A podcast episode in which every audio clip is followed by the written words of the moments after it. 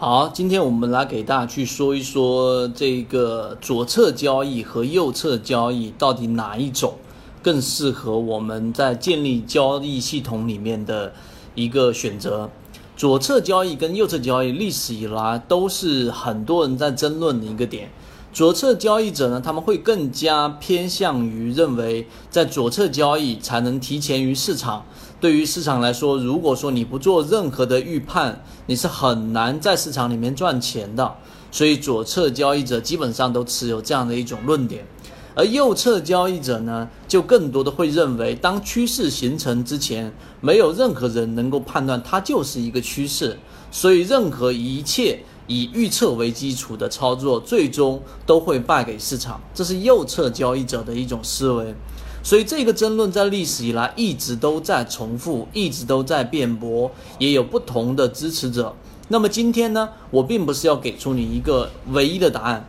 而是要告诉给你，在我们的包括公众号上，我们有一直在给大家去讲啊，听得懂的北大经济学课这一个专栏，这一个专题。然后呢，也是为了希望大家能够拥有像经济学家一样的经济学思维，而不是让你说啊，只会执迷于自己的一个观点。也是我们前面说的，你的喜好就是你的坟墓。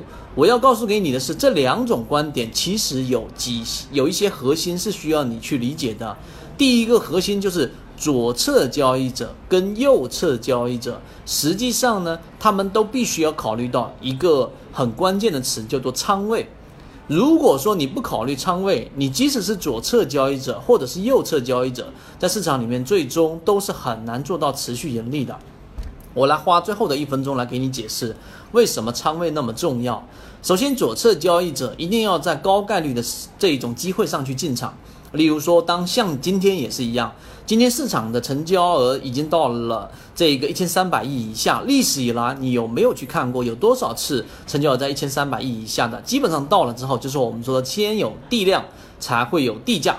所以呢，市场在这个位置上，你要做一个左侧交易没有关系，仓位一到三成介入进去，选对的个股。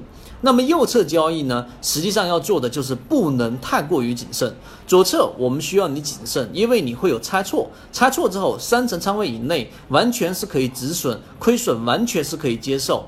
但是右侧就必须要让你下手果断的快很准，一定要仓位足够重，不然一波趋势走完之后，大部分散户之所以会亏钱，就是因为他们总在趋势形成的一大波之后再介入，这就是主力出货的位置了。今天的这个视频对你有没有帮助？我想，如果你在市场里面待的时间足够长，你就会理解这个才是核心。今天的视频如果说对你有帮助的话，记得点赞、评论和转发。我们在做的是这样的一个圈子，然后呢，你有任何好的思维都可以丢出来摔打。我们在公众号上，明天晚上八点钟也会有直播，就是在讲解怎么样去建立自己的交易系统。但是由于直播平台的一个原因，在这个地方上我就不去公布我们公众号的一个位置了。想要去学习的人，知道的人互相转告一下就可以了。好，今天我们就聊这么多。好，各位再见。